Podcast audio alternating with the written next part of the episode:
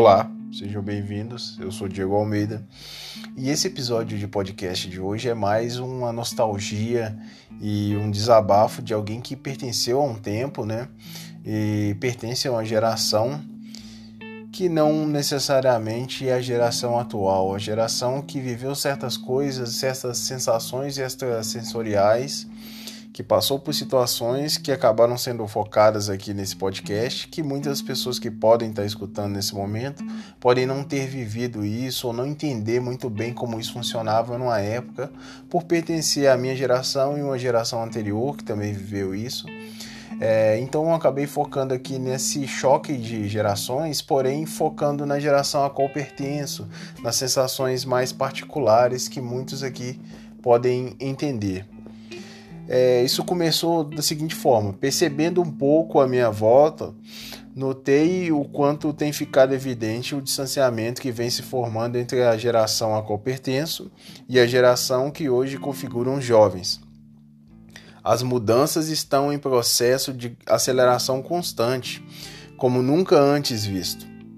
Algo se torna obsoleto com tremenda facilidade tudo é consumível e as pessoas querem tudo muito rápido e palatável, muito digerível, muito fácil. O deleite atual tem seu, tem seu foco desculpe, em praticidade e novidade. O mais valorizado é o inédito e o hypado, a crista da onda. A moda se faz e desfaz como nunca antes. Os processos de construção e desconstrução de gostos, costumes, relações e outros aspectos são acelerados de acordo com a necessidade constante de atualização e renovação em busca da novidade. A edição mais exclusiva e inédita, o imediatismo se forma, é, de certa forma, a regra e a efemeridade, a, a afetividade da repetição se perde com isso. Tudo se torna muito mais efêmero, explicando de uma forma mais simples. Tudo se torna mais efêmero, mais é, mais voado, mais mais fácil de se perder, é, pouco profundo, digamos assim, e aquela afetividade da repetição de, de, ver alguma coisa mais vezes, de sentir alguma coisa, de ver mais detalhes, de poder passar mais tempo dedicando a alguma coisa exclusiva, é, ele se perde em meia onda de novas possibilidades. Essa realidade daqueles nascidos depois do ano 2000 é muito mais dinâmica, é muito mais fugaz, fugídia, eu diria, plástica e hedonista. Hoje, enquanto assistia a um mesmo episódio da série pela sétima vez ou bem mais, isso em intervalos de um ou dois anos, me peguei pensando em quanto estou afastado dos trading tops da onda é perceptível o quanto minha geração esteve afetivamente ligada às coisas e às sensações subsequentes. Aquilo que gerava, por exemplo, assistir um filme ou ler um livro com aquela escassez ou com aquela possibilidade, com o raio de possibilidade que a gente tinha, com as necessidades que a gente sentia e a forma como as coisas eram passadas e disponíveis para a gente, era a gente aproveitava de uma forma que hoje em dia a gente tem até dificuldade de manter, mesmo quem foi daquela geração. Costumávamos ir à locadora buscando algo para entretenimento e me lembro de me sentir em um paraíso. Desde a mais tenra idade, pude escolher meus filmes que geralmente eram alugados às sextas-feiras para poder assistir mais vezes e pagar menos. Nesse meio, pude aprender a me tornar alguém mais ligado a certos aspectos que de outra forma não fariam parte do meu arcabouço intelectual e sociocognitivo. Tem coisas que eu passei que não seriam possíveis se eu não tivesse tido acesso a certas coisas da cultura. E hoje eu não seria o mesmo. É, caso isso não tivesse acontecido, por exemplo, eu não estaria gravando um podcast, eu poderia estar fazendo qualquer outra coisa nesse momento.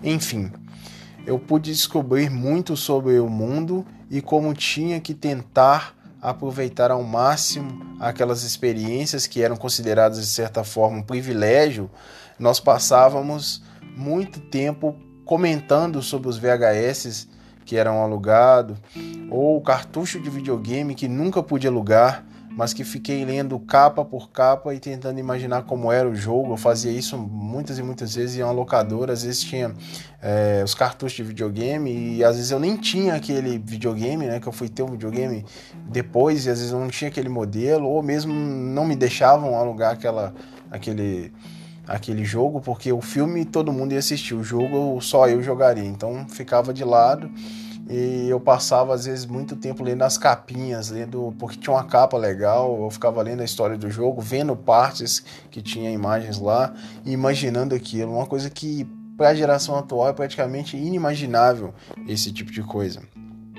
Me lembro de ir a lugares como videolocadoras e bibliotecas públicas, sempre em busca de aventuras, meu mundo parecia tão mais feliz e interessante ao descobrir coisas novas e me ligar a elas é, sentimentalmente na maior parte do tempo. Havia todo um flerte. É claro que nem tudo são flores. Havia escassez e muita dificuldade para ter acesso a algo. Tudo era muito caro e muitas vezes o conhecimento para se chegar a algo era pouco como eu disse, tinha aquela dificuldade, às vezes, de, de ter acesso a uma coisa e isso nem sempre pode ser positivo. Na verdade, isso é bem negativo. O lado positivo, só que eu vejo disso, é porque tornava cada sensação muito mais é, engrandecedora. Quando tinha acesso a uma coisa, a gente sugava daquilo até a última gota e aproveitava porque as oportunidades eram poucas. A necessidade de buscar mais e mais, de assistir muitos e muitos filmes é, na minha geração, ela era freada muitas vezes pela escassez, pela dificuldade de conseguir aquilo. Quando a gente conseguia, a gente tinha uma felicidade muito grande. É aquela questão de desejar algo enquanto não se tem, desejar o que não se tem e deixar de desejar aquilo que se tem. A gente precisa aprender a dosar isso na nossa cabeça para tirar melhores é, melhores resultados do que a gente tem, aproveitar o que a gente tem e buscar algo, mas não deixar de lado as experiências que a gente pode tirar daquilo que a gente já obteve, porque a gente tira o mérito do que a gente já conseguiu. Haviam muitos empecilhos socioculturais e econômicos, principalmente, em um país como o nosso, que é o Brasil. Mas mesmo com tudo isso, ainda hoje percebo o quanto isso foi fundamental para criar um elo entre determinados temas e minha personalidade em termos de desenvolvimento. Aos poucos, assim como as locadoras foram sumindo e ninguém mais nem pensa em alugar um jogo ou ler capas e mais capas em busca de entretenimento sem gastar, e o acesso a essas coisas se tornou muito maior e a cada dia saem um enchente de lançamentos e mais lançamentos. Temporadas completas sendo soltas de uma só vez, diversos serviços de streamers, é, sites, plataformas, etc.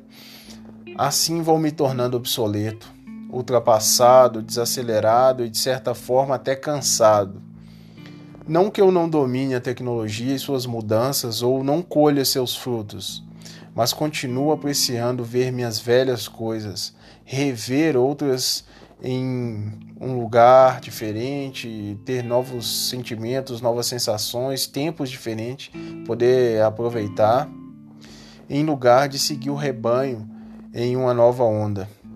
Cheirar livros e gastar post-its com anotações que só fazem sentido para mim mesmo guardando lembranças de um tempo que jamais existirá além da memória daqueles que a viveram.